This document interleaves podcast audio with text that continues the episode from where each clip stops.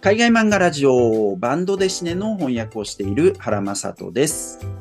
海外コミックスのブックカフェ書式室森の森崎です。この番組は海外漫画の翻訳者と海外コミックスのブックカフェ店主の2人が海外漫画にまつわる様々なニュースをお届けしたり、海外漫画をめぐって雑談したりする番組です。はい、えー海外漫画ラジオ第33回ですね。森崎さんよろしくお願いいたしますお。願いいたします。はい、まずはここ1週間の身近な海外漫画ニュースということで何かありますでしょうか？はい。えーっとですね、まあ、今月出た、あの新しい新刊の海外漫画なんですけれども、えこのバスキアというね、えーっと、まあ、あの、実際の、あの、現代アートの、うん。えーっと、アーティストさんですね、の電気漫画なんですけれども、うんまあ、カレンシャさんから出まして、あの、これ、あの、憲法をいただきまして、どうもありがとうございます。という、ちょっと、あの、お礼とですね、あと、あの、うちのお店でも取り扱いをさせていただいております。これ、あの、イタリアのね、漫画で、また栗原さんが。あ、そうなんですよ。あのへねー、この、パオロ・パリンチさんって、あの、以前ね、えっ、と、コルトレーンとか、あの、ちょっとモノコで2冊ぐらい、あの、それも、まあ、あの、ミュージシャンの電気漫画を、あの、書かれてらっしゃったんですけれども、まあ、今回はね、あの、まあ、芸術家というかアーティストさんで、で、今回はフルカラーのね、あの、作あ品にそうなんだ。なって。コルトレーン白黒だったのに。あ、そうそうそうそう、そうなんですけれどもね、これはね、フルカラーの、色の雰囲気は予想外だな。えーはい。結構ね、あの、ちょっとまた雰囲気ガラッと変わったような、あうんの、作品になっております。はい。ありがとうございます。えっ、と、僕の方はですけれども、えっ、とね、あのーまだちょっと先なんですけれども、9月の22日に、えっ、と、ルネ・ラルーっていう、えっ、と、フランスのアニメーションの映画監督がいますけどね、ルネルネ・ラルーの長編のアニメ第2作、時の支配者っていうのがありまして、えっと、それの 4K 修復版のブルーレイっていうのが、えっと、まあ、9月22日に発売されると、えーいうことになりました。で、えっと、まあ、メビウスがね、あのバンドデシネ作家のメビウスが設定に参加して、初めてそこでアニメに参加したんですけど、っていうことでも有名な作品なんですけれども、えっと、あの解説をね、書いてくださいというお願いいただきまして、僕、あの解説をそちらに、えっと、書くことになりました。あの、興味がある方ね、ぜひ、えっと、手に入れていただけたらと思います。あの、メビウスの僕、メビウスの翻訳だいぶやってるんですけど、でもそれをやったのって2014年ぐらいまでだと思うんだよな。おおはい。で、2000、えっと、9年にメビウスが来日して、そのあたりからあのメビウスちょっと盛り上がっていったんですけどね。で、そあの、ずいぶん、あの、ひ久しぶりにメビウスのこととかを、はい。あの、振り返ったって感じかな。あ、まあ、あとはなんかメビウスのインタビュー集がその後に出たか。2017年かなんかあ、に。はい、ね。とても懐かしく、いろんなことを振り返りましたけどね。はい、ということでよかったらぜひチェックしてください。私もチェックしたいです。はい、ぜひぜひ。はい。はい、えーっと、それではね、ここから、えっと、記事を取り上げていきたいと思います。えっと、今回も3つの記事ですね。えっと、まず、えっと、最初が、あの、これ記事ってわけじゃないんですけど、えっと、押口隆コレクションから見る海外漫画展、えーそのアーカイブが公開されましたっていう、そういう、まあ、ニュースですね。えっと、それから次が、英語の記事なんですけど、えっと、The Uncertain Death of Heavy Metal Magazine ということで、雑誌ヘビーメタルの詩、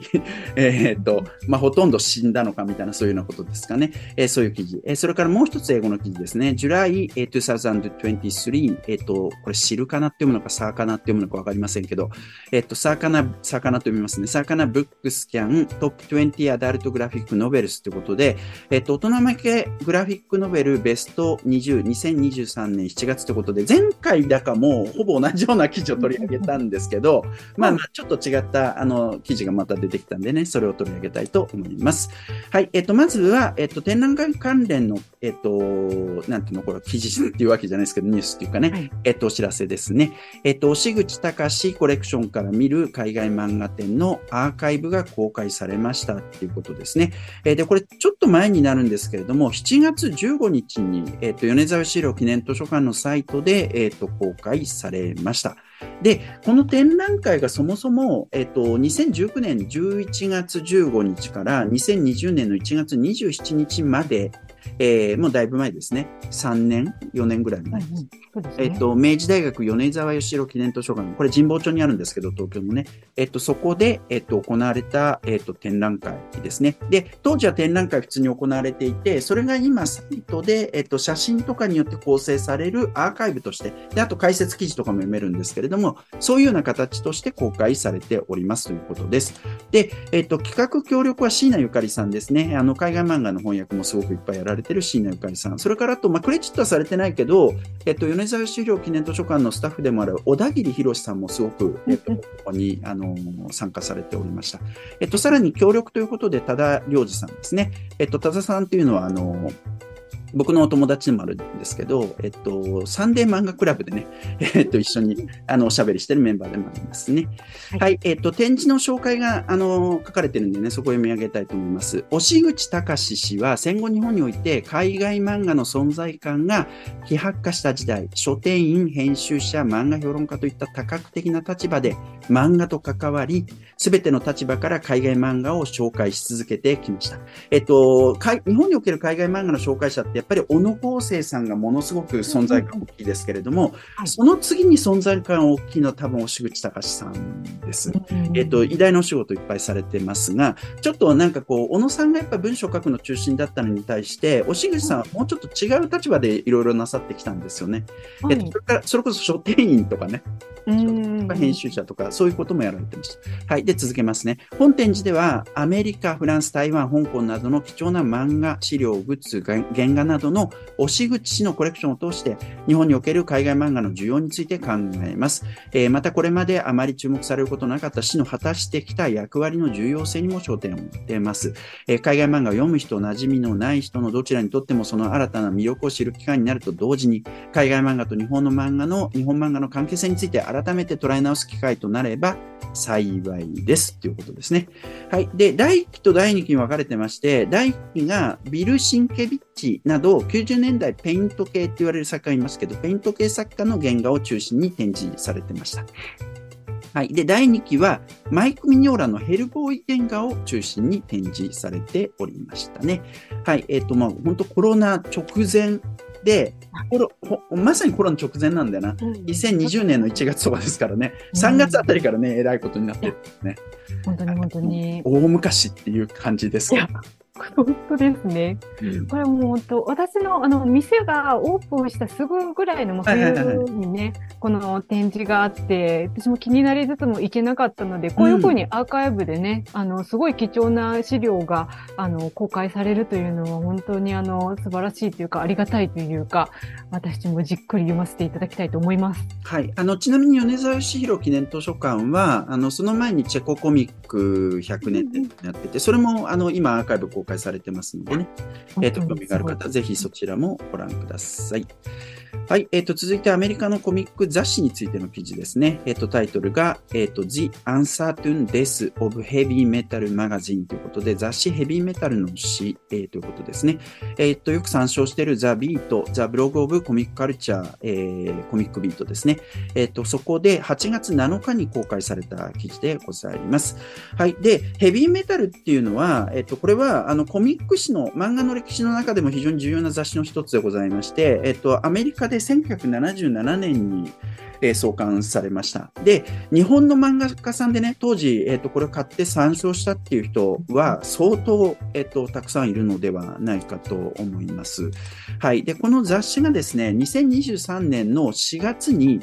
えっ、と、第325、320号っていうのが発売されたんだそうですけどね、320もあったんだねっていう感じですね。はい。で、えっと、これがもともとは2022年の10月に出る予定だったんですけど、それが延期されてったんだそうです。公式のリリースはないが、おそらくこれで廃刊されるのではないだろうかということが言われてるんだそうですね。はいで、えっと、僕、この雑誌がね、未だに続いてたとは全く思ってもいなかったんですけど、私も知りませんでした。はい。もともとは1975年にフランスで創刊された雑誌、雑誌メタル・ユルランっていう、まあ、これも歴史的な雑誌ですけどね。はいえっと、それを翻訳して英語版として出したのがヘビーメタルの一番初期なんですよね。で、途中からオリジナルのコンテンツが加わってってどんどん変わっていくんですけどね。で、そういう意味で言うと、メビウスとかエンキビラルとかフィリップ・ドルイエとか、まあ、あとはこれアメリカ人だけどリチャード・コーベンといった作家たちを、えっと、メタルユルランで紹介された作家たちをアメリカで紹介し、さらにはそこから世界中に、えっと、紹介していったっていう意味でめちゃくちゃ重要な、はい、冊子ですね。それからと、あの、小田切博さんの本とかでも言われてたけど、えっと、なんあのコミックブックっていうと本当に粗末な雑誌に雑な筆がされてるってイメージなんですけど、そうじゃなくて、えっと、すごく豪華なグラビア誌みたいな、そういう形でコミックをやっていった。80年代手前ぐらいですね、70年代末ぐらい。だからやっぱあのコミックのイメージを変えたっていう意味でも結構重要。あなるほど。ということは言われますね。はい。で、えっと、1992年に、あの、ティーンエイジ・ミュータント・ニンジャ・タートルの作者の一人のケビン・イーストマンがこの雑誌を買収するっていうことがあったり、まあ、その後2014年に売却するんですけどね。はい、えー、そういうことがあったり、それから2016年から2018年にかけてはグラント・モリソン、えっ、ー、と、うんうん、有名なね、えっ、ー、と、コミックスの原作者かな、えー、が編集長を務めたりっていうことで、えっ、と、そういう意味でもね、えっ、と、重要な雑誌ですけれども、それが今終わろうとしていると、こういう記事でございました。まあ、一方で、えっと、その元となったメタルユルランはね、あの、なんかこう、しぶとい雑誌で、はい、何度も拝観してんだけど、はい、今ね、あの、え、はい、2年ぐらい前からでしたっけ？あ、そうですね、そうですね。あのででで英語でも読めるんでしょ？いや、あれね、フランス語しか出てないんじゃないかな。あ、フランス語だけなんだ。あ、なるほど。だと思います。だと思います。あ、なるほど。まあ、頑張って出してますよね、ね年4回。興味深いことでございます。はい。はい。えー、次の記事いきますね。えっと、北米のコミックス関連の記事ですね。July 2023。えー、サーカナブックスブックスキャン、えー、トップ20アダルトグラフィックノベルスということで、大人向けグラフィックノベル、えー、ベスト20、えー、2023年7月ということになりますね。えっ、ー、と、ギークカルチャーのオンライン専門誌 ICV2、えっ、ー、と、これも最近よく、えっ、ー、と、参照してますけれども、えー、ここで8月7日に公開された記事ですね。で、えっ、と、これ前々回にも同じような記事を扱ってまして、えっ、と、前々回ね、世界中のアメリカのコミックスを販売する店舗舗3000点のうち、125点を対象にコミックハブシステムに基づいて、えっ、ー、と、7月の売上データ、えー、が出てきてたわけですね。で、今回はそうじゃなくて、サーカナブックスキャンっていうそのデータベースがありまして、日本でいうところの出版指標年報に当たるような、えー、ものかと思うんですけれども、えっと、そのデータに基づいて2023年の7月2日から7月29日えの売上のデータ、えが出てきて、それをまとめたものということになりますね。で、えっと、このあのデータはそもそも電子小売業者とか、チェーン店、量販店、独立系書店などを含む1万6000箇所以上の場所からデータを収集してるんだそうです。で、市場の85%をカバーしているというふうに、まあ、書かれておりました。だから、まあ、あの、結構、あの、信頼ができるっていうことだと思います。えで、えっと、前回のそのコミックハブシステムのデータとは結構変わってまして、えっとね、今回はこれ見ると日本の漫画ばっかっていう感じ。で、えっと、これブスベースってたような気がする。売上のなんかね、金額ベースじゃなかったような気がする。えで、1位がワンピースの103巻。で、2位が、えっと、怪獣8号の7巻。で、3巻が鬼滅の刃だね。鬼滅の刃の1巻なんだな。えっと、で、4, 4位。4位がさよならエリ。月ね。で、5位が、えっと、スパイダーマンフェイクレッドっていうことで、これ、あの、大沢祐介さんっていう人のスパイダーマン偽りの赤っていう、はい。日本でやってたスパイ。アメコミですね。はい。ですよね。はい。で、7位がスパイファミリーの一巻。えっと、今6位って言ったっけ ?7 位って言ったっけ ?6 位。6位が、えっと、スパイファミリーの一巻。はい、7位が、えっとね、地縛少年花子くんの18巻。えー、それから、えっと、8位が呪術廻戦の一環。えー、で、えっと、9位。その着せ替え人形は恋をする。訳されるし、まあ、当然か。大人気作品です。しかも9巻まで出てる、はい、しかもこんなに売れてんだっていうのは興味深いですね。えー、で、10位にロアオリンポスがようやく出てきますね。おで、11位チェーンソーマンとかなどなど。あ、で、あと12位に、えっと、伊藤淳二さんの総一。これ、総一もののどれかわかんないけど、えー、などなどっていうことで、えっと、もう本当、日本の漫画ばっかなんだよな。で、あと16位、だいぶ先に行って16位に、えっと、ティーネージ・ミュータント・ニンジャ・タートルズ・ザ・ラスト・ローニンが出てきた。うんうんうんうんうんうん。これ以外も日本の漫画。へえ。もう、もう先ほど部数ベースっておっしゃってたんで、うんまあまあ、そういう意味で、部数的に出てるんだろうなって感じではありますけれども、また金額ベースだとね、ちょっとね、ランキング変わるのかもしれない、わからないですけれどもね。さらに電子も、あの、なんかデータ取ってるみたいな話だったんで、えっと、電子とかではすごく売れるものもあるだろうし、だからなんかね、いろいろ、本当になんかこう、どの、どのデータベースによるかによってだいぶ変わるんだなっていう話ですね。そうですね。ちょっとアメコミやっぱ流通複雑なのでね、ちょっと難しいですよね、そのあたりね。そうね。で、ちなみにこれは、あの、グラフィックノベルなんですよ。あの、トップ20って言っても、グラフィックノベルって単行本なんで、はいえ。っと、アメコミで言えば、えっと、コミックブックとして出たものがまとまって T、